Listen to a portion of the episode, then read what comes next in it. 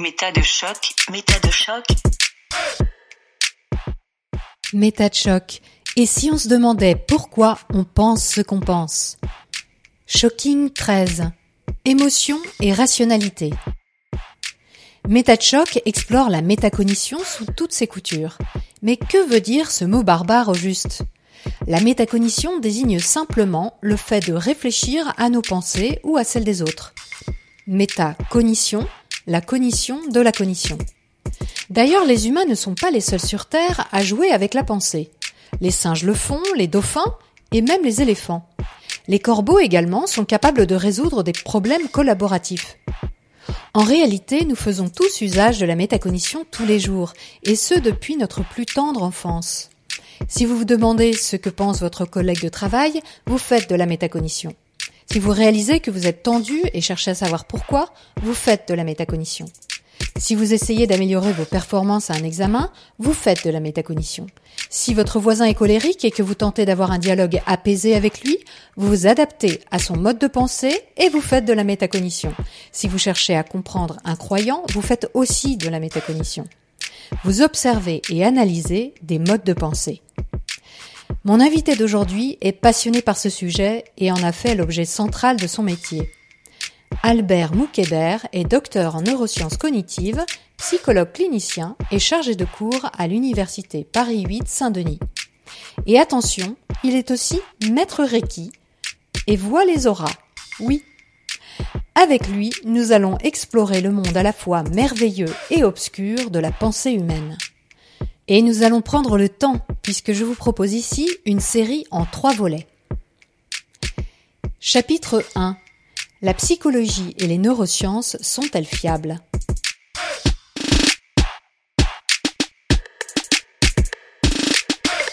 Bonjour Albert. Bonjour Elisabeth. Tu t'intéresses à deux champs de recherche, la psychologie et les neurosciences. Tu as une démarche rigoureuse, méthodique, fondée sur les résultats scientifiques, mais dans deux domaines où il y a pas mal de controverses quant à leur fiabilité pour décrire ce qui se passe réellement dans notre cerveau. D'un côté, la psychologie est en pleine crise de réplicabilité, c'est-à-dire que beaucoup d'idées qui circulent sont issues d'études aux résultats aujourd'hui contestés, voire réfutés. Et de l'autre côté, les neurosciences sont un champ de recherche très jeune, en fait, qui est assez séduisant parce que visuel, et puis on a l'impression de pouvoir lire en direct ce qui se passe dans le cerveau, mais ça mène assez couramment à des interprétations abusives. Alors, qu'est-ce que, malgré tout ça, on peut retirer d'informations fiables de la psychologie clinique et des neurosciences cognitives au sujet de la pensée humaine? Premièrement, pour moi, c'est très rassurant qu'il y ait des crises dans les domaines sur lesquels je travaille, parce que c'est comme ça qu'on avance. En fait, c'est le propre de la science de réfuter. C'est comme ça que ça marche. Donc moi, quand il y a une crise de, de réplication, pour moi, c'est un très bon signe. C'est un signe qu'on n'est pas dans une discipline dogmatique, mmh. qu'on n'est pas dans une discipline qui se complaît dans les premières découvertes. La psychologie, c'est très très récent. L'exploration méthodique de l'appareil psychique humain, ça a 100, 150 ans. Les neurosciences, c'est encore plus jeune. Mmh. Ce serait complètement presque arrogant de se dire que les premières hypothèses qu'on va avoir vont être les bonnes. Donc quelque part, c'est peut-être ça qui m'attire. Moi, si dans dix ans, tout ce qu'on se dit sur le podcast aujourd'hui, on découvre que c'est faux, ce serait le plus beau jour de ma vie. Ça veut dire que nos connaissances sont en train d'avancer. Donc moi, pour moi, c'est pas une crise de la réplication, ça s'appelle de la science. Oui, enfin là, il y a quand même un concentré. Hein, en ce moment, on bah, se pose énormément de questions sur énormément d'études qui étaient réputées justes et, et, et, utiles. Ça a toujours été comme ça. Ça, ça, a toujours, toujours, toujours été comme ça. Pendant très longtemps, on pensait que le corps était fait d'humeur. Pendant des mm. siècles et des siècles et des siècles, la première ligne de défense pour les maladies, c'était la saignée. Mm-hmm. Et euh, c'est vraiment comme ça que c'est supposé fonctionner. C'est-à-dire, mm. si on n'avait pas de crise, ce serait plus inquiétant. Ça veut dire que des personnes ont intuitivement compris le fonctionnement de l'appareil psychique humain du mm-hmm. premier coup. Mm-hmm. Et bah, non, ce serait insultant pour nous pour notre espèce, pour l'évolution, pour tout. C'est insultant. Ou alors ce serait transcendant. Oui, oui, mais vu que la transcendance, j'y crois pas trop. pour moi, c'est rassurant. Après, et ce qui est intéressant, par exemple, si on parle de la crise de la réplication, par exemple, il y a un article qui est sorti, on pourra peut-être le mettre en référence, qui dit que les articles qui décrivent la crise de la réplication sont eux des artifices statistiques. C'est-à-dire parce que la Il crise la cherche ré- l'erreur, donc Oui. il la trouve. Ouais, et aussi la crise de la réplication, elle a été découverte comment? Ils ont pris les 100 articles qui ont le plus d'effets en psychologie et ils ont essayé de les répliquer, qui ont Ah. le plus d'effets ou le plus de visibilité. Je sais plus c'était quoi leurs critères, mais ils ont choisi 100 articles Mhm. dans un domaine qui a des, des milliers et des milliers. Mhm. Et ils ont dit ces 100 articles, euh, on n'arrive pas à les répliquer, donc il y a une crise de la réplicabilité. Mais c'est pas vrai. Je veux pas qu'on tombe dans la fausse équivalence. Il y a beaucoup de choses qu'on sait et qui sont solides. Par exemple, la dépolarisation, repolarisation des neurones, les gaines de myéline, les gaines de Schwann, Oui. les synapses, les euh, vésicules postsynaptiques. ça, c'est pas de la psychologie. Non, ça c'est des neurosciences fondamentales Mhm. qui ont permis la neuroscience cognitive. En psychologie, on a compris aussi beaucoup de choses. On a compris que la punition ne marche pas très bien, par exemple. Le- taper son, son enfant, c'est pas très non, très c'est bien. pas utile. C'est pas très utile. Euh, coucher avec des enfants, la pédophilie, c'est pas très bien. On, on- on oublie d'où on part. Mais tout ça aussi, c'est des approches de la psychologie qui a permis de séparer un peu des pratiques traditionnelles. C'est-à-dire, on part de la psychologie, on part directement sur la psychanalyse et l'inconscient et le ça et le surmoi et euh, oh mon Dieu, Oui, mais, oui, on a oui. compris plein de choses sur le stress. On a compris grâce à la psychologie évolutionniste. C'est quoi D'où est-ce que ça vient Sur les réponses du cortisol, sur le système sympathique, parasympathique. Sur les neurotransmetteurs, par exemple, pendant longtemps, la sérotonine, la dépression, maintenant c'est en train de tomber en désuétude. Mhm. Et c'est c'est excitant. Moi, Oui, quand je vois ça, alors, ça, ça, juste- ça me ça m'excite. Voilà, alors tu tu t'emballes. euh, et je pense qu'il y, a m'emballe des- vite. il y a des gens qui vont pas forcément comprendre, mais là, ce que tu viens juste de dire sur la sérotonine, ça concerne les antidépresseurs. Ouais. Et, Et, donc, on est en train de se rendre compte que les antidépresseurs tels qu'ils ont été conçus jusqu'à présent n'ont pas forcément d'effet. Si on revient un peu en avant, donc quand on utilise la méthode scientifique, on fait euh, des hypothèses pour éventuellement, à terme, développer ce qu'on appelle un modèle théorique. Mhm. Un modèle théorique, c'est comment est-ce que quelque chose est supposé marcher. Et après, on va essayer de tester, on va essayer de réfuter notre modèle théorique. Oui. Si on réussit à le réfuter, ben, c'est qu'il n'est pas bon. Et si Mhm. on réussit pas à le réfuter, on l'accepte jusqu'à preuve du contraire. Pendant longtemps, le modèle théorique de la dépression impliquait des systèmes sérotoninergiques. Et donc, on se disait, on va faire des médicaments, comme par exemple les antidépresseurs de la recapture de la sérotonine, dit quand le corps va déverser la sérotonine dans la fente synaptique, on va créer un médicament qui empêche de les recapturer pour qu'il y ait plus de sérotonine pour aller mieux. Ce qu'on est en train de découvrir, c'est que c'est peut-être pas ça. Je pourrais pas te dire c'est quoi, parce qu'on sait pas encore. Mhm, mhm. Mais c'est ça qui, c'est Oui, ça mais, qui est cool. et- mais c'est énorme parce que tous les antidépresseurs quasiment sont basés sur cette théorie-là. Oui, oui, oui, oui. Donc mais... c'est juste quand même Ouais. incroyable que Oui. tout à coup on se rende compte que ça fait des décennies qu'on utilise cette idée-là, euh, que tout le monde a l'impression que ça fonctionne parce qu'on se dit ah ben j'ai pris un antidépresseur, je me sens mieux. Ouais. Mais l'histoire de l'humanité est, est jalonnée de, de tout le monde prend des choses et, et ça marche. Voilà. Sauf que ça marche, c'est pas assez. Mhm. Et, et c'est peut-être difficile pour des personnes à qui on a prescrit des antidépresseurs. Et on n'est pas en train de dire que les antidépresseurs ça ne marche pas. C'est vraiment en cours d'exploration. On sait pas. Mhm. On sait pas. Donc le but On c'est est pas en de train dire- de questionner on quelque est en train chose de questionner quelque chose qu'on pensait être assez genre non réfuté. Parce que là aussi la science par exemple juste pour expliquer cette notion de réfutabilité parce que je pense que je vais revenir dessus plein plein plein de fois. Quand vous entendez par exemple des gens dire des chercheurs ont montré que ça ne veut rien dire. La science ne démontre rien jamais Alors explique-nous ça parce que c'est très important. en gros, si vous entendez aux nouvelles ou si vous lisez des statuts Facebook ou quoi que ce soit, quelqu'un qui dit des chercheurs ont montré que, vous pouvez faire la transformation dans votre tête à des chercheurs ont essayé de montrer que quelque chose est faux, n'ont pas réussi, donc on accepte comme vrai jusqu'à preuve du contraire. Par exemple, E égale MC carré, personne n'a démontré que c'est vrai. Beaucoup, beaucoup de gens ont essayé de démontrer que c'est faux, n'ont pas réussi, donc on l'accepte comme vrai. Mhm. Et quand quelque chose subit assez d'attaques de réfutabilité et tient, au bout d'un moment, on se dit, bon, euh, on tient un truc de solide Mhm. et ça passe en mode théorie. La théorie en science, c'est ce qu'on n'a pas réussi à réfuter. Oui, parce qu'il est impossible de prouver que quelque chose est vrai en Non. tout lieu, en tout temps. Par contre, il est possible de trouver qu'une chose ne va pas fonctionner à un moment donné, et donc ça va remettre en question cette théorie. Exactement. Et ça, c'est beaucoup plus facile et c'est très efficace puisque ça nous permet d'essai en erreur, de finalement avoir une ligne qui s'affine avec le temps et qui nous permet d'être plus précis et d'aller vers des solutions ou des, choses qui fonctionnent. Et Surtout, c'est le propre de la méthode scientifique. La méthode scientifique, quand on fait un design expérimental, on veut rejeter l'hypothèse nulle. C'est-à-dire, on est en train d'essayer de réfuter ou de confirmer l'hypothèse nulle. On est en train d'essayer de réfuter notre modèle expérimental. C'est ça la, fameuse non-falsifiabilité. Si je suis en train d'essayer d'étudier un sujet que je ne peux pas réfuter, la méthode scientifique ne Oui. sert à rien. Ça ne marche pas. Un exemple de Un non- exemple que j'adore, que je donne très souvent, c'est euh, imagine, je te donne l'hypothèse que chaque 10 minutes, le temps s'arrête une heure pour tout le monde. Chaque 10 minutes, Mhm. le temps s'arrête une heure pour tout le monde. Est-ce que tu peux prouver que c'est faux?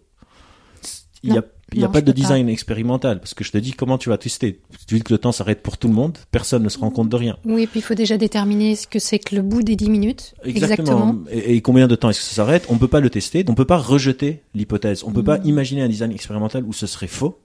Et du coup, je peux pas le rejeter. Et je conseille, pour ceux que ça intéresse, de lire par exemple le texte de Carl Sagan, Le dragon dans mon garage, où il faut l'hypothèse qu'il a un dragon dans son garage et il montre comment il peut, à travers des rajouts de circonstances, montrer qu'on ne pourra jamais falsifier cette hypothèse. Son dragon est d'un coup transparent, puis euh, Ah oui. sa flamme est à, Ah oui. à température ambiante, et il fait pas de bruit, etc. etc. C'est un texte très très euh, joli qui illustre cette idée. Et donc, si on revient à- aux neurosciences et à la psychologie, c'est normal pour une discipline récente qui est beaucoup, beaucoup de choses. Il y a beaucoup de notions qu'on va réfuter. Pour donner une dernière image pour expliquer comment ça marche, c'est comme si vous êtes en train de faire un dessin des espaces négatifs. Donc par exemple, je veux dessiner un vase, je peux pas voir le vase, et au lieu de dessiner le vase, je vais dessiner le contour, l'ombre Oui, qu'elle fait, et voir ce qui reste. Mm. Et je me dis, bah a priori, le vase a cette forme. C'est ce qu'on fait par exemple pour les trous noirs. hein Voilà. on, on dessine les espaces négatifs. Et donc, pour moi, c'est souvent quand je fais des confs, on me dit ouais, mais vous les scientifiques, vous êtes trop rationalistes, nanana. et j'essaye de leur expliquer que c'est parce qu'on change d'avis qu'on n'est pas dogmatique, c'est rassurant. Genre il y a des personnes qui, je sais pas, font de la guérison par énergie et ils sont sur les mêmes principes depuis 3000 ans. Et pour eux, ça c'est plus ouvert d'esprit que le psychiatre qui dit en fait la molécule que je vous ai donnée, en fait on a trouvé une meilleure. Oui. C'est pas qu'elle était pas bonne, on a trouvé une meilleure. Mm. Ou bien qu'est-ce qu'on fait? On remet la camisole. Genre, nos connaissances sont limitées. On vit dans une ère où tout le monde a l'impression que on a tout compris, mais pas du tout. Et, et moi, ça me rassure. Il y a beaucoup de gens que ça inquiète. Moi, ça me rassure. Oui, l'incertitude, euh, c'est compliqué, surtout quand on a Ouais. l'impression d'avoir une certitude et puis que du jour au lendemain on nous dit bah non en fait finalement c'est pas vrai, ça, ça Hmm. marche pas comme on pensait que ça marche. Hmm. C'est compliqué, c'est compliqué à gérer, mais c'est aussi très excitant parce que ça ça attise la curiosité. Oui, et c'est rassurant parce que ça veut dire encore une fois qu'on ne se repose pas sur les premières hypothèses. Notre cerveau est une sorte d'organe qui rien ne vient plus facilement que tes hypothèses. Mhm. On, on se raconte des histoires en permanence et on a on est très très très bons storytellers. On est de très bons conteurs d'histoires et donc Oui, on, on- j'ai beaucoup plus peur des histoires qu'on se raconte que de se tromper ou de Mhm. l'incertitude. oui, on a toujours envie de faire le lien entre deux points qui Ouais. n'ont a priori pas de lien. Et on est très très bon à Ouais. faire ça. Mais alors, quand même, pour creuser un peu sur la psychologie, ça, ça pose question parce que, par exemple, quand on regarde le, le DSM, qui Oui. est la Bible, on va dire, des psychiatres et même des psychologues, Mhm. c'est-à-dire c'est un livre de référence qui répertorie depuis des années maintenant toutes les maladies Ouais. psychiques avec leurs symptômes. Et quand on t'écoute et qu'on se dit donc si la plupart des modèles théoriques de la psychologie sont faux, si les neurosciences, c'est une science naissante et que finalement on n'est pas sûr non plus du tout de ce qu'on voit quand on regarde une imagerie cérébrale, bah, est-ce que le DSM, qui est pourtant la référence des psychiatres, est-ce que ça sert à quelque chose? Oui. Encore une fois, je veux pas tomber dans la fausse équivalence ou dans. Je ne dis pas que la psychologie est fausse ou que les neurosciences sont faux. C'est la meilleure connaissance qu'on a aujourd'hui. Mhm. L'important, c'est de tout le temps la challenger et de l'affiner. Par exemple, entre le DSM 2 et le DSM 5, Donc, qui sont différentes versions. euh, c'est différentes versions. Donc, ce qui est bien avec le DSM, c'est qu'il est tout le temps remis à jour. mhm. c'est des chercheurs partout dans le monde qui vont contribuer au DSM sur le chapitre dont ils sont experts. Donc par exemple, moi j'ai fait ma thèse sur la phobie sociale. Mon directeur de thèse était sur le comité de contribution du DSM5 pour la phobie sociale. Mhm. C'est-à-dire ils vont aller chercher les personnes qui bossent sur ces sujets et dire aujourd'hui nos connaissances, ce qu'on a pu réfuter, ce qu'on n'a pas pu réfuter, Le consensus actuel. sont là. Mhm. Et donc on va traiter les patients parce qu'au final la psychologie c'est très différent des autres choses, c'est parce qu'on a des patients à notre charge. On va les soigner Mhm. avec les meilleures connaissances qu'on a aujourd'hui. Mhm. Est-ce que c'est des connaissances optimales? Non. Et, et on peut quantifier par exemple un trouble anxieux simple. Aujourd'hui on sait le soigner relativement bien. Entre 6 à 9 mois, 6 à 10 mois, Ah oui. ça va relativement bien. Mhm. Un trouble paranoïaque, on a beaucoup plus de mal parce que nos modèles théoriques ne sont pas encore assez bons. Mais il faut pas tomber dans la facilité de dire les modèles théoriques sont faux, donc rien n'est vrai. Non. Pour moi, le vrai et le faux, ça veut rien dire. Il faut demander combien. Par exemple, si je demande à trois personnes d'écrire le mot ciel, une personne l'écrit S-Y-E-L, une personne l'écrit X-V-G-T, et une personne l'écrit C-Y-E-L. Les trois l'ont écrit faux. Mais certains l'ont écrit plus faux que d'autres. Celui qui l'a écrit C-Y-E-L a moins faux que celui qui a écrit S-Y-E-L, qui a moins faux que celui qui a écrit X-G-P-T. C'est un peu la même chose qu'on est en train de faire en psychologie. Il y a des modèles théoriques qui sont sous- des fois en compétition, des fois pas. En tout cas, ils sont en compétition avec le monde naturel, avec la réfutabilité. Et certaines tiennent mieux que d'autres. Pour les troubles anxieux, nos modèles théoriques sont relativement bons. Pour la médecine générale, par exemple, les fractures des os, le modèle théorique est hyper solide. Pour d'autres choses, comme par exemple pour l'IRM ou pour euh, le libre arbitre, le modèle théorique est quasiment inexistant. Donc, euh, il est pas inexistant, mais de- on est encore très loin, en tout cas, d'avoir un truc aussi solide qui résiste à la réfutabilité. Et donc, moi, ce qui m'anime un peu dans ce que je fais, c'est un peu essayer de réenchanter l'incertitude et d'expliquer que oui, peut-être que vous avez une maladie psychologique, on ne sait pas très bien vous soigner, mais on fait du mieux qu'on peut. On fait du mieux qu'on peut. Parce que il y a 150 ans, Pinel, 200 ans, on les enfermait, les personnes qui entendaient des voix, ou bien on les mettait au bûcher pendant une période. Et le but, c'est de continuer cette marche inexorable mm, vers une meilleure compréhension des lois du monde naturel, en acceptant qu'on va se tromper et en étant tout le temps vigilant de nos propres idées, parce que c'est très facile de se dire j'ai compris. Einstein, tout le monde cite Einstein. Einstein refusait la physique quantique parce que c'était Mhm. en compétition avec l'histoire que lui se racontait. Jusqu'à ce qu'il l'accepte. si Jusqu'à ce qu'il l'accepte quelques années avant, avant sa mort. Mm. Mais Einstein s'est trompé énormément de fois. Einstein, juste avant la bombe atomique, il y a une citation, euh, on peut la trouver, euh, où Einstein disait c'est au moins des siècles avant qu'on puisse maîtriser l'atome. Trois ans plus tard, bim, Mm. Hiroshima, Nagasaki. Quoi. Bon, un mythe s'effondre. Et tant. Einstein n'avait pas raison sur tout. Non, et tant mieux. Einstein, son premier, premier, premier article dans sa Annus Mirabilis, son année euh, miraculeuse, c'était modèle heuristique du fonctionnement de la lumière. Il savait qu'il était approximatif. Mm. Il- Heuristique, ça veut dire on, on fait un peu au pif. euh, à peu près, euh, ouais. En fait, j'ai l'impression que si on doit résumer, on peut dire qu'on aime bien les raisonnements binaires finalement. On aimerait bien que ce soit tout ou Ouais. rien, que la science euh, ait raison. Point Mm. barre. Et C'est et met- plus facile comme ça. Oui, c'est plus facile et on oblige la science à endosser aussi ce rôle de diseuse de, de vérité. Alors que, encore une fois, la science est une destructrice de mensonges. Ouais, La science n'apporte pas de vrai. Elle détruit le faux. Et C'est un raisonnement en creux, toujours. oui, toujours. Et c'est ça le, le- le- le risque du scientisme. C'est de croire que la science peut apporter des réponses. Oui, la science a raison. Oui, non. La science décide qui a tort. Est tard, d'accord. Mais elle a, elle a pas raison. C'est, c'est un non-sens de dire que la science, la seule science qui a raison, c'est parce qu'elle triche, c'est les maths. Ouais, Et il y a tout un débat triche, sur si les maths, Carrément de la euh, triche. Et il y a tout un débat sur si les maths, c'est Ouais. Euh, Des sciences des ou sciences ou pas. Bah, a priori, oui, c'est plus proche de la poésie et de la, de la philosophie. En tout cas, c'est parce que si on parle d'un un point de vue rhétorique, euh, Mhm. pour ceux qui sont familiers avec les, les erreurs de logique et tout ça, là, en maths, ils décident de leurs prémices Exactement. et après ils construisent de là. Donc c'est très simple si, si on pouvait faire tous faire ça. Alors que la physique, par exemple, elle se sert des prémices des maths Oui. qui lui sont imposées. Oui. Donc elle n'a pas décidé. Des- les axiomes, oui. Ouais. Bah, Newton, euh, il commence axiome 1, axiome 2, axiome 3, axiome 4, et après il commence son raisonnement. Ouais, ouais. Et alors, les neurosciences cognitives dans tout ça, qu'est-ce qu'elles apportent alors à la psychologie? Alors moi, pourquoi j'ai fait des neurosciences? Parce que moi j'ai commencé mon cursus de psycho. Et j'ai toujours été fasciné par la philosophie de la science, par les modèles théoriques, par ces questionnements de comment est-ce qu'on acquiert de la connaissance, l'épistémologie, etc. Et pour moi, c'était vraiment un truc très bête. Les modèles théoriques de la psychologie ne me satisfaisaient pas. Je trouvais que aussi bien les modèles théoriques de la psychanalyse, que de la psychologie systémique, que de la psychologie humaniste, le potentiel humain, Mhm. tous ces différents modèles théoriques. Je m'intéresse beaucoup, beaucoup aux modèles théoriques. Je trouve qu'on ne me donne pas assez d'importance Donc les prémices. les, les, les prémices. Mhm. Et du coup, j'ai rencontré un neuroscientifique, que j'étais encore au Liban à la fac, c'était le premier peut-être neuroscientifique qui met les pieds au Liban, il était allemand, qui m'explique c'est quoi les neurosciences. C'est les neurosciences cognitives en tout cas, c'est les bases neurales de la psychologie. Je me suis dit, ce serait intéressant pour moi d'essayer de comparer les modèles théoriques de la psychologie avec les modèles théoriques des neurosciences cognitives et trouver qu'est-ce qui serait cohérent entre les deux. Parce qu'on a besoin aujourd'hui de modèles théoriques qui soient aussi bien cohérents avec le fonctionnement, les bases biologiques de la psychologie, donc le cerveau, Mhm. que avec, parce qu'on peut pas faire l'impasse sur l'expérience subjective de vie. Pendant longtemps, on a opposé, surtout en France, la psychologie c'est presque une matière littéraire et les neurosciences vrai, une matière vrai, scientifique. alors que c'est pas comme ça partout. hein. Moi, je voulais vraiment essayer de voir si euh, il- on peut développer des modèles théoriques qui soient aussi bien cohérents avec l'expérience subjective de vie, donc avec la psychologie humaine telle que vécue par l'individu, et les bases biologiques qui sous-tendent cette expérience de vie qui est de la matière organique, qui s'organise d'une certaine manière pour nous donner cette impression de prendre Mm. conscience de soi, de métacognition, en l'occurrence.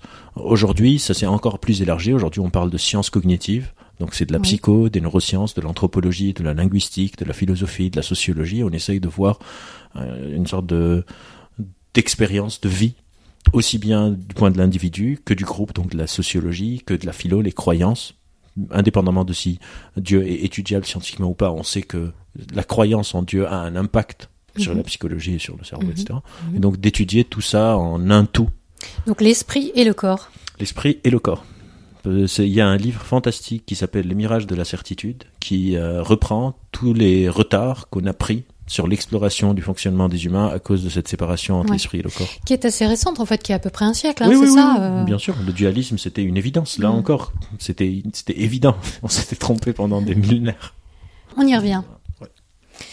Donc en fait, les neurosciences cognitives, c'est une base biologique de la psychologie, ouais, c'est comme de ça la que cognition.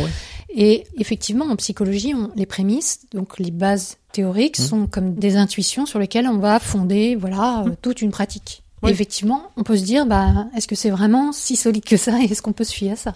Oui, par exemple, Freud. Je prends l'exemple le plus facile. Allez, on y va. Allez, on y va. On Freud, par exemple, son modèle théorique, il est basé sur 12-13 patients de l'aristocratie de Vienne. Avec ses interprétations Avec à lui, ses interprétations. qui Donc, étaient quand même de- assez, assez épaisses. Oui, en sachant que donc il a de très très très fortes chances de se tromper. Après, moi, je pense que Freud est un des plus grands psychologues de l'histoire de l'humanité parce que c'est un des premiers à avoir commencé à écouter les gens. Donc, il a ce mérite. Après, il s'est trompé, c'est normal. Genre, c'est normal. C'est complètement absurde un peu, sans juger personne, de croire qu'une personne à Vienne va créer un modèle théorique fonctionnel et réel à partir de 11 patients tout seul dans son coin. Oui, oui, mais c'est ça en il a fait. eu le mérite d'ouvrir la porte. Mm. Mais après, on a besoin de remettre en cause. Avant lui, il y avait personne qui avait Ah, écouté il y les a aussi patients. James Wood et Pinel un peu, mais c'est le premier qui a vraiment popularisé, on va, Voilà, on va dire, euh, écoutez, il Ouais. y, a, y a, il y a des personnes qui ont fait ça, mais c'est comme si on dit, genre, peut-être qu'il y a quelqu'un qui a fait un avion avant les frères Wright, mais c'est vraiment les frères Wright qui ont lancé l'aviation. mhm. Donc, euh, Le problème de Freud, c'est qu'il était vraiment de mauvaise foi. C'est-à-dire qu'il savait très bien que ce qu'il faisait ne fonctionnait pas. On voit dans ses échanges épistolaires que il le dit. Il le dit, je suis déprimé, ça ne marche pas, etc. Mais en parallèle, il proclame qu'il a des résultats extraordinaires dans le milieu académique.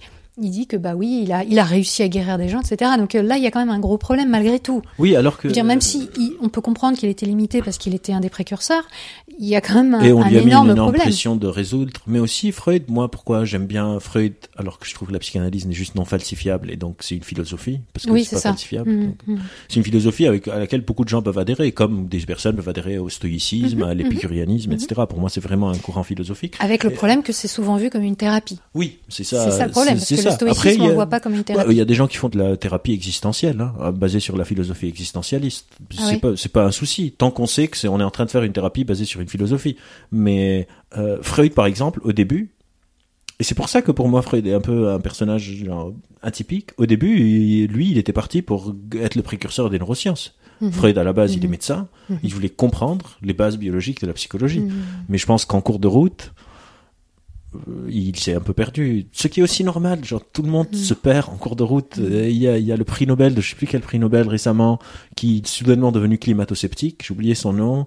Euh, Ouais, comme La- Luc Montagnier aussi, ouais, la- l'appel à l'autorité n'est pas n'est pas très bon. Mais encore une fois, taper sur Freud ne sert à rien. Et le mec faisait avec les moyens du bord et il, il s'est trompé. Et c'est normal. C'est normal. On est en train de se tromper. On est en train aujourd'hui, on est en train de se tromper. Et c'est important Oui. de le reconnaître. Mais il y a des scientifiques qui sont plus sincères ou plus Ah oui, oui, rigoureux que d'autres, on Bien va sûr. dire. Hein. Mais aussi, je- c'est très bizarre pour moi de défendre Freud, mais ça va faire plaisir à mes potes psychanalystes. Aussi, non, mais il là, faut tu me fais savoir. un peu de mal quand même. Hein. Oui, oui, mais, c'est- Et tu mais fais je un pense peu de que mal c'est bien. à, à- mon audience, je crois. Donc oui, mais c'est- important. J'essaye, j'essaye de pas ménager. Donc, quand je suis avec toi, je vais euh, défendre Freud, et quand je suis avec mes potes psychologues, je vais attaquer Freud. Mais aussi, Freud, il faut se rappeler, il est venu avant Karl Popper. Avant, la, Mhm. Avant la avant la standardisation de la méthode scientifique, Mhm. avant les principes de réfutabilité, Eh oui, eh oui. avant tout ça, il n'y avait pas tout ça. On n'avait pas de méthode d'investigation. Le pauvre, j'irai pas jusque là. Il aurait pu faire un peu moins de cocaïne et euh, Oui, être un peu moins de mauvaise foi, mais il a quand même eu le mérite de démarrer un peu tout ça. Bon, C'est bon, on a assez On a parlé de assez- J'ai assez, euh, j'ai assez euh, fait violence à tout le monde. Ok. On. Allez, on enchaîne. C'est la première fois de ma vie que je défends Freud. Merci beaucoup. Mais aussi les, les neurosciences cognitives, pour revenir à ta question, c'est pas juste l'étude biologique de la psychologie, c'est l'étude des bases biologiques de toute notre interaction avec le monde extérieur. Donc c'est Mm. aussi étudier comment est-ce qu'on perçoit le monde, comment est-ce qu'on l'entend, comment est-ce qu'on reconstruit, parce que par exemple nos yeux, on voit pas avec les yeux, Non. ni avec le cœur comme disait Saint-Exupéry, mais avec le cerveau. C'est-à-dire les photons de lumière vont taper ma rétine, qui, qui a des capteurs photosensitifs qui vont transformer ça en signal électrique. Ce signal électrique a besoin d'être reconstruit dans mon cerveau, dans le cortex occipital et dans les aires associées visuelles. Et après, j'ai l'image de toi qui apparaît dans ma tête. Et donc les neurosciences, c'est Qui aussi est étudier. décrypté, en fait, qui est, qui est étudier- interprété. Oui, qui est tout est interprété. C'est ça la fameuse la carte n'est pas le territoire. C'est qu'on n'a jamais accès au monde réel. On a accès juste à des représentations mentales. C'est aussi ça, ceci n'est pas une pipe, etc., etc. Et du coup, les neurosciences cognitives aussi étudient ça. Comment est-ce qu'on reconstruit le monde? Comment est-ce qu'on ressent des choses, les émotions? Quelles sont les interactions entre les émotions et la prise de décision, entre euh, la métacognition, le cortex préfrontal? C'est toute l'interface entre le monde extérieur et ma vie psychique intérieure. Oui. En fait, on se rend pas compte, mais on, on est enfermé dans une boîte crânienne. Ah oui, oui, on est. Et après, on va effectivement se dire que il y a des choses autour de nous, que on a senti quelque chose, qu'on a mal, etc. Mais tout n'est en fait qu'enfermé dans de la matière grise et de la matière blanche. Bah, pour moi, ça, c'est le truc le plus fascinant. Je travaille beaucoup sur le raisonnement critique, comment est-ce qu'on forme des opinions. Et souvent, quand je fais des confs, je commence en posant une question au public qui les déconcerte un peu, alors que c'est très, très intuitif. C'est pourquoi est-ce qu'on a différentes opinions? On est supposé partager un monde physique commun. Oui. Pourquoi est-ce qu'on n'a pas tous les mêmes avis? Le monde physique est supposé être commun pour tout le monde. En fait, Pourquoi est-ce que le résultat ne l'est pas? C'est parce que chacun de nous interprète, parce qu'on a des ressources attentionnelles très limitées, parce que notre perception est très limitée, parce qu'on doit gérer un monde qui a souvent été très hostile, etc., etc. On ne traite pas tous toute l'information parce qu'on ne peut pas. Chacun de nous traite une partie de l'information qui lui parle le plus. voilà, il n'y a pas d'objectivité en non, plus. il n'y a pas d'objectivité. Euh, Et du coup, c'est comme ça qu'on se retrouve avec des gens qui pensent que, je sais pas, deux hommes qui se marient, c'est la cause des, des ouragans aux États-unis, Ah oui. et d'autres. bah Ah, il je a- savais pas ça. Ah bah, Que c'était la cause des ouragans. ah bah il y a plein plein plein de pasteurs et de policiers américains qui pensent que c'est les gays qui font qu'il y ait une saison d'ouragan chaque année. C'est scandaleux. C'est scandaleux, Faut il faut les arrêter. Bien sûr, évidemment. Ou d'autres qui pensent que bah, que chacun fasse ce qu'il veut. Et, et- et moi, ça me fascine cette variabilité de comment aborder la réalité à partir d'un substrat qui est commun et qui est supposé être stable, le monde physique. Et euh, c'est étudier tout ça. Pour moi, c'est vraiment euh, c'est ça la richesse un peu de notre espèce. À partir d'un stimuli commun, on peut chacun euh, se retrouver quelque part différent. Mais alors, est-ce que tu adhères à l'idée que, par exemple, nos opinions, ce que nous pensons, n'est fondé que sur notre passé, sur nos expériences passées, sur notre culture, sur tout ce qu'on a vécu, tout ce qu'on a emmagasiné Alors, il y a une formule que j'aime beaucoup. euh, la réalité, c'est ce qui reste quand on n'y croit plus. Donc, une grande partie est basée sur ça, mais il y a des choses qui sont indépendantes de nous. Si je marche dans la rue, une voiture me rentre dedans, je vais mourir, que je sois de culture. euh, Oui, mais là, je parle des pensées, hein, je parle pas des Ah, expériences. les, les- Est-ce bah, que nos les- pensées ne sont que le fruit de notre passé? Je pense qu'il y a certaines pensées qui sont communes, qui sont comme des, des pensées, encore une fois, très objectives sur le monde réel, genre la table, et là, c'est une pensée. C'est-à-dire le monde physique est aussi des pensées parce qu'on a accès à rien. Donc si je dis je tiens ma bague dans ma main, Ouais. Ta bague est une pensée. Bah, c'est une représentation en tout cas. C'est un c'est mon sens parce qu'on pense qu'on a cinq sens, mais on en a plus sans être mystique. Mais on a donc les cinq sens communs, mais aussi on a la nocioception, la- le sentiment de la douleur, la, le sentiment de la chaleur, de la proprioception, etc. Donc ça, c'est les sens du toucher, donc les sens haptiques, qui me disent qu'il y a une bague dans ma main. Et ça, je pense que c'est pas dépendant de la culture. Je pense que ça, c'est des sens. mais Parce qu'il y a des chercheurs Voilà. qui Donc c'est la part biologique. c'est un peu la part euh, physique, physiologique, on va Mhm. dire. Mais sinon, oui, je pense qu'une grande partie, c'est des interactions, les fameuses interactions entre les gènes et l'environnement. On ne sait pas qu'est-ce qui part de quoi, mais oui. euh, Il y a un livre que j'ai ici, d'ailleurs, de Jonathan Haidt, qui parle d'un état qu'il appelle la confusion morale. Donc, il va donner un exemple. Il dit, euh, Jim est un mec qui a un chien. Il sort son chien se balader et en promenant son chien, une voiture rentre dedans et tue le chien. Du coup, Jim, voyant son chien mort, il décide de l'emmener chez lui et de le cuisiner pour dîner. Et de bouffer son chien. Bah oui. Et, et- et il demande aux participants de cette expérience, Height, il leur dit, qu'est-ce que vous pensez de tout ça? Et les gens sont en mode, non, c'est inacceptable, comment il mange son chien, c'est quoi cette... Il leur dit, pourquoi? Et quand il leur dit pourquoi, il remarque que dans certains scénarios, il fait des scénarios d'inceste. Genre, le mec, il est vraiment taré pour inventer ce genre de scénario, mais j'adore ce qu'il fait. Sauf son dernier livre qui est pas très bien, mais ça c'est autre chose. Il décrit un état qu'il appelle de stupéfaction morale, où les gens refusent quelque chose, mais ils ne savent pas vraiment pourquoi. Ah ouais, ouais, ouais. Ils ont pas vraiment de, ils savent pas. Mhm. Et donc il y a, il y a l'inceste, il y a tuer, il y a euh, manger son, son animal domestique, le cannibalisme, tout ça, tout ça. Et lui, il étudie les bases biologiques de la moralité. Mhm. Est-ce qu'il y a des choses qui sont codées en nous, qui nous font rejeter certaines choses, ou est-ce que c'est des trucs acquis? Effectivement, je pense qu'une grande, grande, grande, grande partie, c'est des constructions mentales. Non codé. Tout devient codé.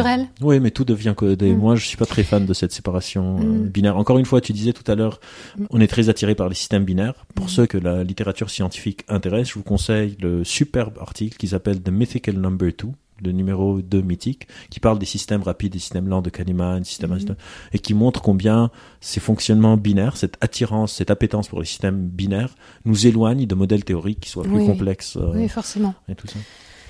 Non, je te pose la question parce que moi, c'est des questions qui m'ont souvent posé question, justement, parce que Hum. j'ai jamais été euh, foncièrement choquée euh, par euh, le fait qu'on puisse manger un humain, ou Ouais. qu'on puisse manger son chien, ou même qu'on puisse avoir des relations incestueuses entre frères et sœurs, par exemple. Hum.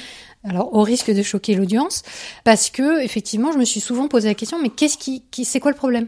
Alors après, dans la pratique, on peut trouver un problème. Hein. Dans, Oui. dans chaque exemple concret, on peut, Je suis pas sûr. on peut potentiellement. Oui, non, mais je veux dire, potentiellement, oui. Potentiellement, il faut voir un cas concret. Je veux dire, on oui, peut pas sûr. parler dans l'absolu.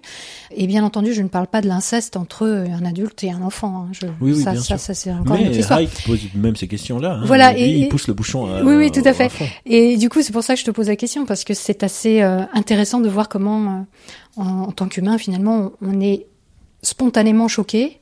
Et puis après, quand on se demande mais pourquoi, ben les réponses elles viennent pas forcément facilement. Non, bah là, on a devant nous, euh, on peut pas le voir, mais on a devant nous un livre que je suis en train de lire qui s'appelle The Mind is Flat de Nick Shater, qui dit que toute, toute la vie psychique interne est une illusion. Que The Mind is Flat, c'est-à-dire le cerveau est plat. En psychologie, on dit tout le temps il faut creuser. Et pour lui, tout ça, c'est une invention. Qu'on est tous juste en train de post-rationaliser tout. Ouais. Qu'il n'y a pas de profondeur à la vie psychique. Que Mm. c'est, que c'est que des mécanismes, que le cerveau n'est qu'un organe qui va raconter des histoires, post-rationaliser tout et n'importe quoi, les motivations des autres, les motivations des politiciens, les motivations des scientifiques, mes propres motivations, tout.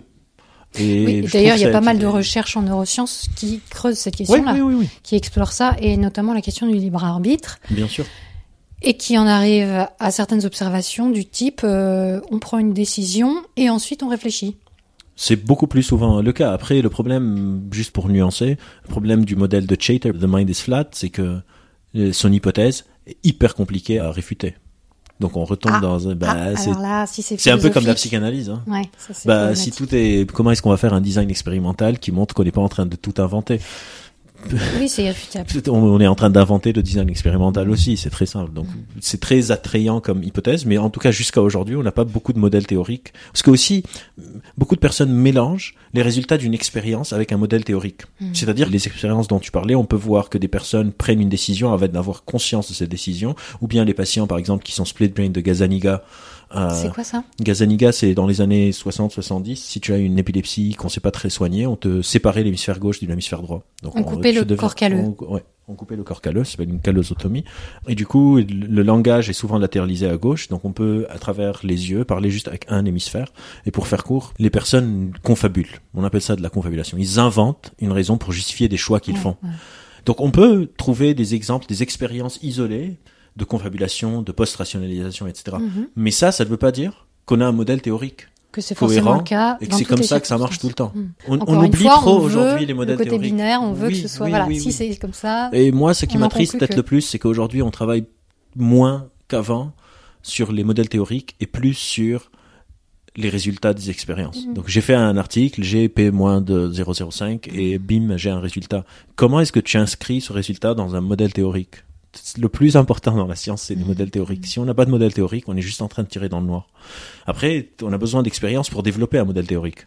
Mais Quelquefois, ça peut aider. oui, tout le temps, c'est comme ça que ça marche. Mais il faut juste qu'on s'assure qu'on ne délaisse pas un modèle théorique. Donc euh, la dissonance cognitive s'intègre où, les biais cognitifs rentrent où, l'impuissance acquise rentre où, la post-rationalisation rentre où, et comment est-ce qu'on va faire un lien pour créer une sorte de cohérence entre tout ça, et pas juste dire ah lui il fait un biais de confirmation.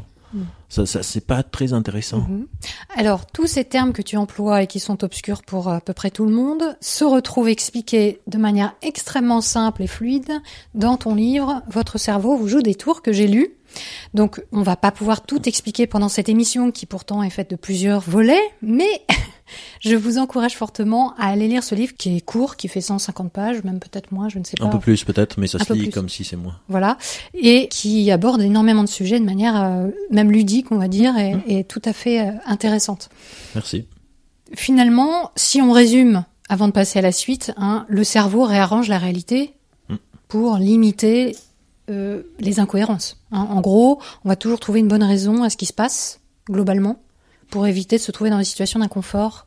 Alors, si je faisais partie des modèles théoriques de la psychologie évolutionniste, je dirais qu'il fait tout ça pour survivre aussi. Mais le problème aussi de la psychologie évolutionniste, le modèle théorique, c'est qu'il n'est pas très falsifiable. Et eh oui, c'est de la conjecture quand même. Je hein. sais, oui, oui, je sais. On, est dans des hypothèses. Il y a des, faisceaux de preuves, on va dire, qui, qui sous-tendent euh, pas mal. Il y a des corrélations. oui, il y a des corrélations et des, quelques faisceaux. Et du coup, la raison principale de nos hypothèses aujourd'hui, si on prend la psychologie évolutionniste, c'est que pendant longtemps on a vécu dans un milieu assez hostile, on n'a pas le temps ni les capacités biologiques, mhm.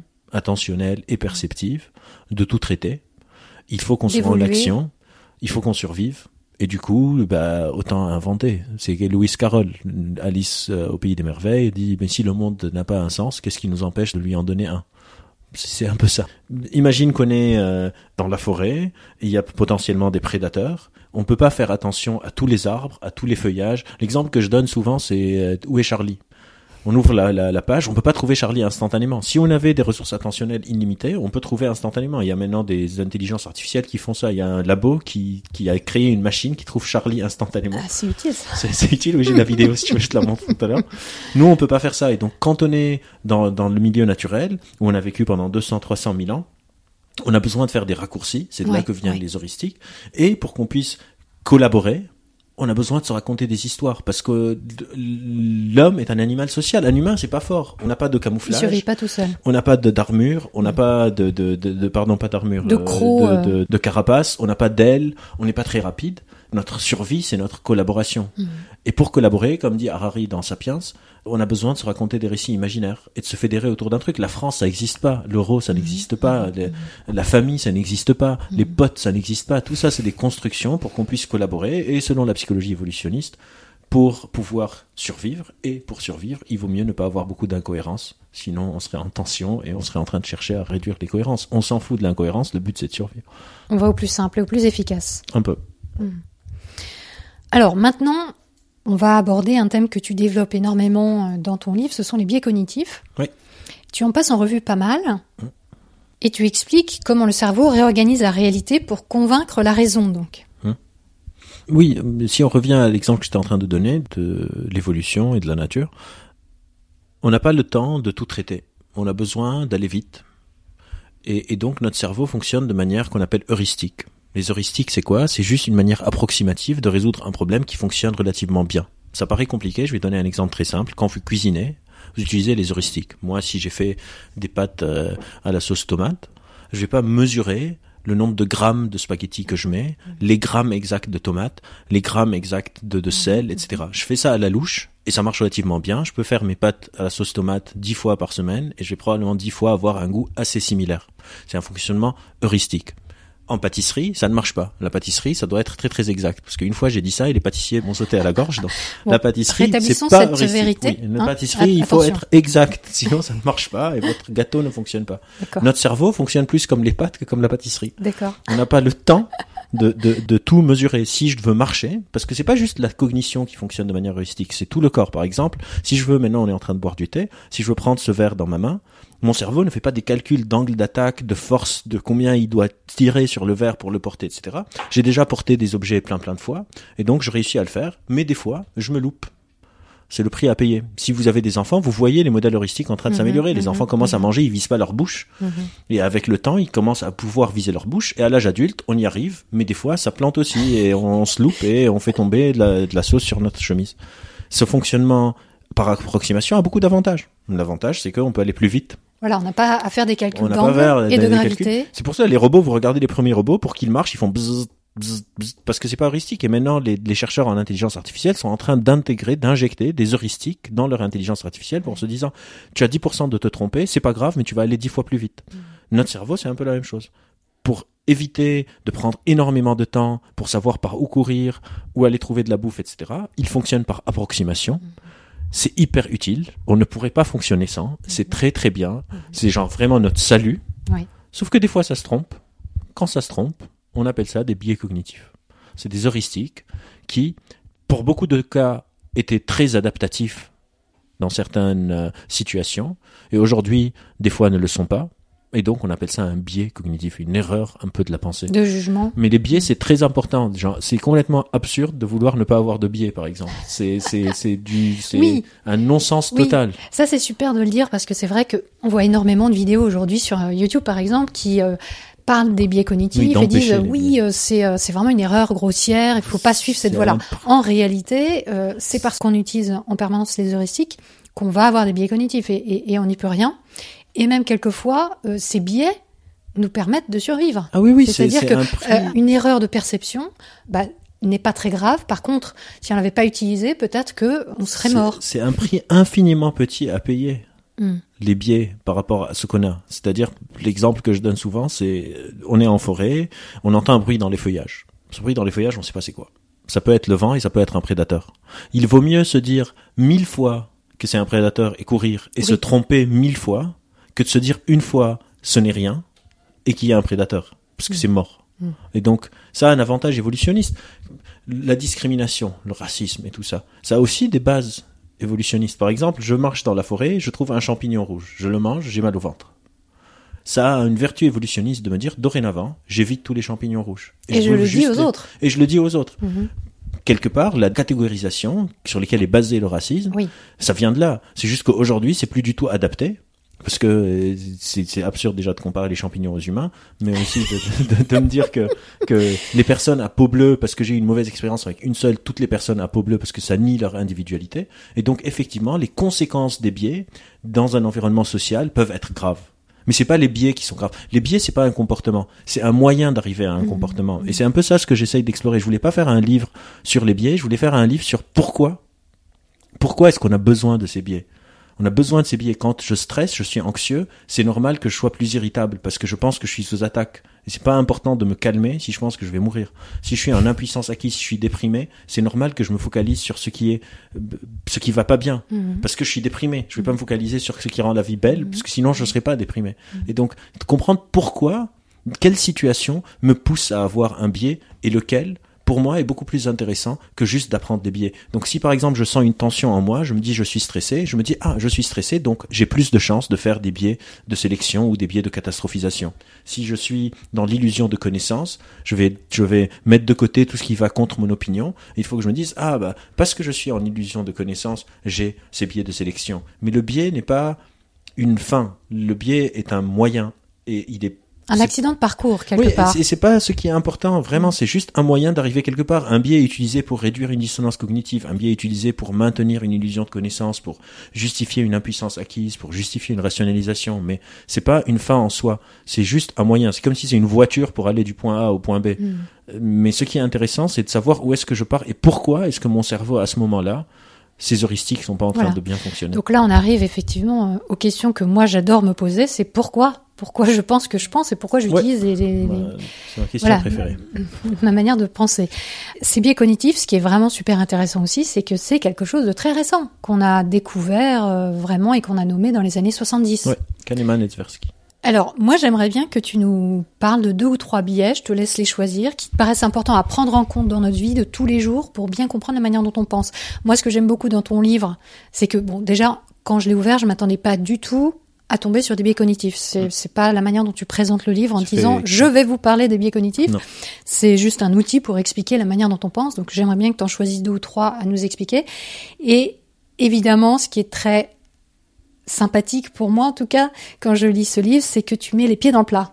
Donc tu vas parler de l'inceste, on l'a dit tout à l'heure, tu vas parler des OGM, tu vas parler de la vaccination, tu vas même parler des dangers de la loi de l'attraction. Donc ça je m'y attendais pas Oui. et je vois que tu as quelques connaissances sur le sujet. Oui. Alors dis-nous quels quels seraient euh, d'après toi les deux trois biais vraiment importants à, Alors à pour moi, connaître? le biais peut-être le plus important, entre guillemets, c'est peut-être le grand-père de tous les biais, c'est de là que découlent tous les biais pour moi, ça s'appelle le biais fondamental d'attribution. Donc le biais fondamental d'attribution, c'est mal attribuer les motivations des autres. C'est on juge les autres sur ce qu'on voit d'eux, donc leurs actions, Mhm. mais on se juge nous-mêmes sur nos intentions, parce que j'ai accès à ma vie interpsychique, donc j'ai accès à ma rationalisation et tout ça. Donc, en gros, il y a une queue, quelqu'un coupe la queue, je me dis quel salaud pour qui il se prend. Il y a une queue, je coupe la queue, je me dis c'est pas grave, je suis en retard, je le fais jamais. Il y a un mot qui s'appelle sonder en anglais, qui décrit le fait que toutes les, les personnes que, que tu croises dans la rue ont une vie interne psychique aussi riche que la tienne. Le biais fondamental d'attribution, c'est un peu oublier Mhm.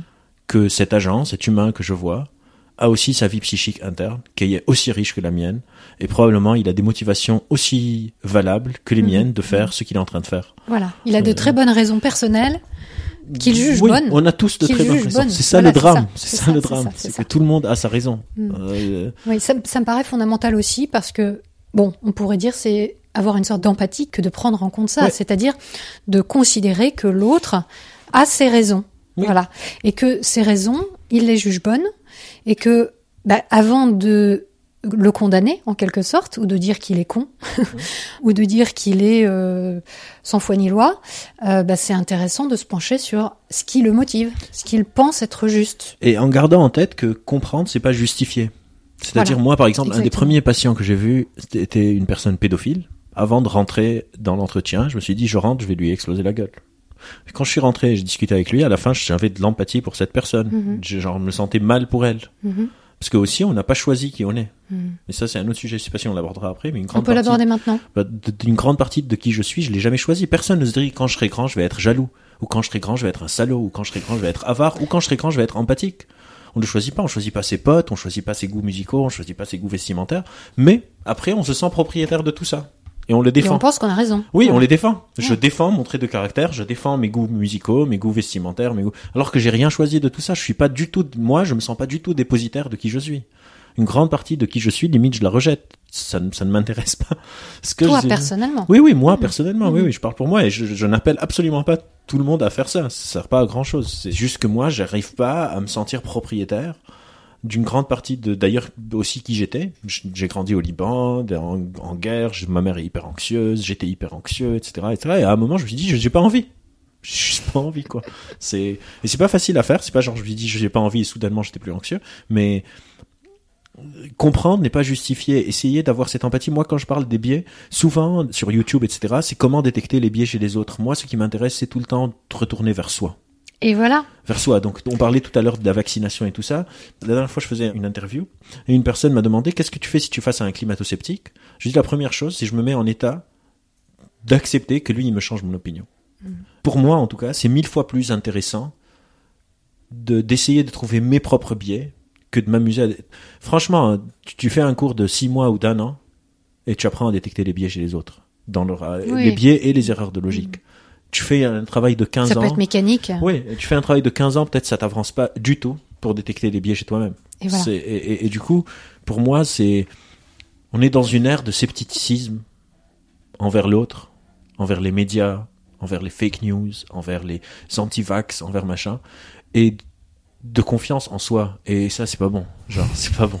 C'est pas Eh bon. ben écoute, c'est exactement la raison pour laquelle j'ai créé Méta de choc. C'est Bah. exactement pour ça. C'est-à-dire, c'est bien beau de s'intéresser au scepticisme et de connaître les biais cognitifs, mais à quoi ça sert si c'est juste pour pointer du doigt Oui. l'autre et ne pas se connaître soi? Et, Oui. et- et connaître les biais cognitifs, c'est génial. Oui, Si, si ça nous apprend des choses sur nous-mêmes bien et sûr. si ça nous fait du coup nous comprendre et donc moins souffrir dans Mmh. une certaine mesure. C'est-à-dire que on peut comprendre certains mécanismes de pensée qui nous sont propres et qui quelquefois nous font souffrir, nous font prendre de mauvaises décisions ou nous ont fait prendre de mauvaises décisions. Qu'est-ce que ça nous apprend et comment on peut rectifier le tir justement Comment est-ce par... que je peux devenir un peu plus propriétaire de qui je suis en train de devenir? Voilà. C'est, c'est, moi, la thérapie que je fais, c'est basé sur ça. Moi, je fais de la psychoéducation. Je- mes patients, je leur explique, comme des cours à la fac, Mhm. comment ça marche, et après, on voit comment est-ce que ça, ça se personnalise pour leur vie interne psychique riche, complexe, leur vécu. Oui, etc. en fait, tu leur enseignes. euh, Tu, tu, Je fais pas de la psychanalyse, tu- j'ai défendu Freud, mais je fais pas de psychanalyse. Bon, c'est dit. Ouf. Tu leur proposes une démarche métacognitive, Oui, d'observer oui, oui. leur mode de pensée Ouais. et de. de, de ne plus se sentir responsable de qui ils sont. Ça paraît dingue. Ça paraît dingue, ouais. Mais peut-être ça l'est, hein.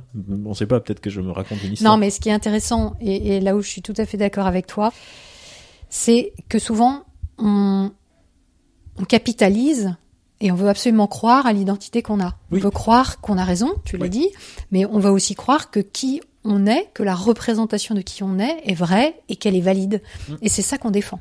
Oui. Et, et quelque part, bah, souvent, ça nous emmène euh, sur des J'irai même chemins plus loin. très dangereux. Oui, et j'irai même plus loin. On, on décide tout ce que tu as dit et que l'autre a tort.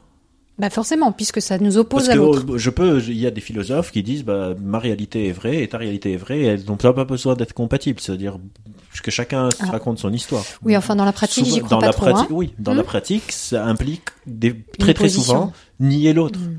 Et c'est très dangereux. C'est très dangereux parce que sous couvert d'humilité intellectuelle ou de raisonnement critique et tout ça, etc., on peut très facilement tomber, comme on peut voir sur des sujets qui sont pas réfutés. Et, je vois souvent des personnes qui se revendiquent raisonneurs critiques ou zététiciens, etc., etc., qui vont affirmer des choses, je sais pas, sur les OGM. Mhm. La, la recherche n'est pas là encore pour qu'on puisse trancher sur, sur pas grand chose sur plein plein plein plein plein de sujets le, le glyphosate je sais pas c'est quoi les, les- au bout d'un moment je, je, je, je me suis plus très Le maïs intéressé à cette transgénique et le glyphosate, c'est les deux, deux grands thèmes en France. voilà et, et, et, et je vois des personnes qui eux sont les raisonneurs critiques et ils sont en fait on a besoin de nuancer nos opinions Oui. on a besoin de dire moi je suis pour les OGM à 60% je suis contre les OGM à 30% Ça, et à 20% difficile, hein. j'ai aucune idée de, de ce quoi parce que je suis pas généticien parce que j'ai aucune idée de comment ça marche. Mhm. et c'est pas grave c'est pas grave mais qu'on arrête de vouloir juste se diriger vers l'autre. De, de dire ils sont cons ils sont bêtes ils sont pas. Mhm.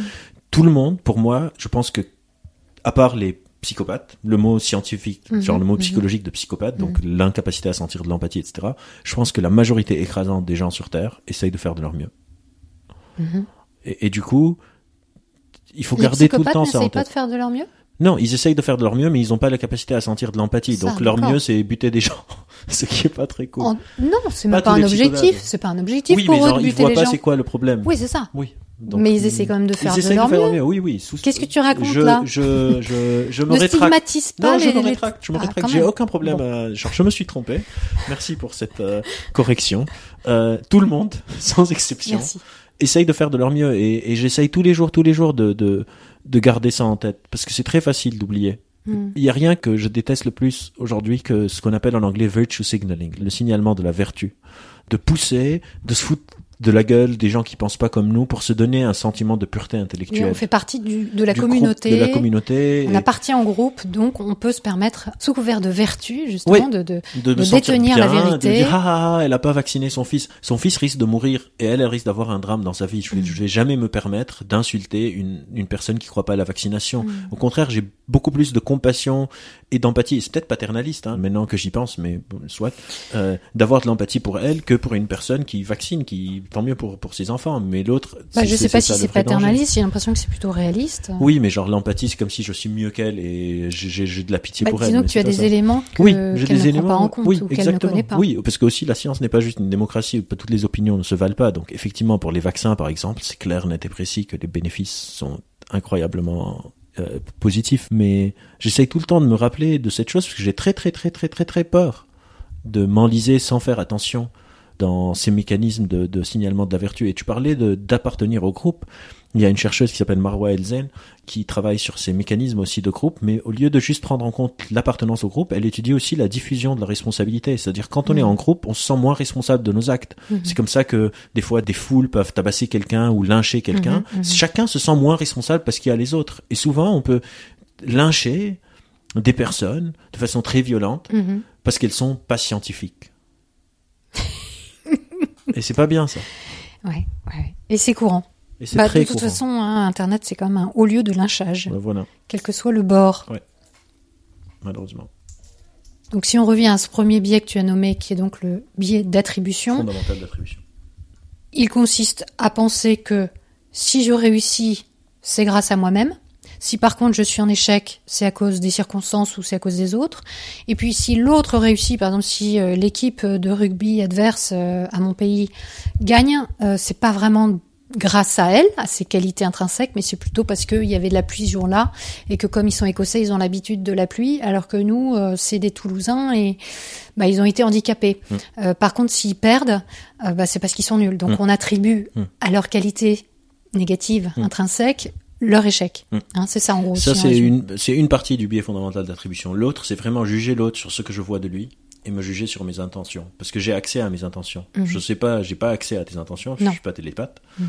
Peut-être un jour, mais euh, et du coup je peux juste juger sur ce que je vois. Donc je sais pas, je vois les gilets jaunes dans la rue mm-hmm. et je me dis ah, selon mon interprétation, soit ils ont mis un autre horizon ou bien ah, c'est des casseurs j'ai pas accès à son intention, à sa vie interne psychique et la richesse qui leur a poussé de prendre un jour de la semaine, de venir jusqu'à Paris pour descendre, risquer de se faire tabasser.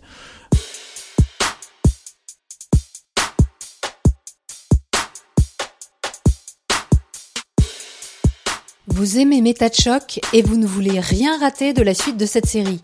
Abonnez-vous à la chaîne.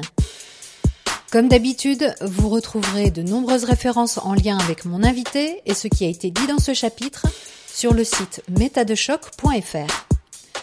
Vous avez des questions et vous voulez partager vos réflexions, rendez-vous sur les réseaux Facebook, Twitter, Instagram, YouTube ou la plateforme libre skepticon.fr. Échanger avec vous, c'est aussi pour ça que j'ai créé MetaChoc. Je tiens à remercier chaleureusement ceux et celles qui ont fait un don mensuel ou ponctuel sur tipeee.com. Votre soutien est important pour la survie de cette initiative humble et superbe. On se retrouve vendredi prochain à 18h pour un chapitre 2 dans lequel un certain nombre de personnes seront rhabillées pour l'hiver. D'ici là, prenez le temps d'observer la manière dont vous pensez et de la questionner. Vous n'imaginez pas ce que vous pensez.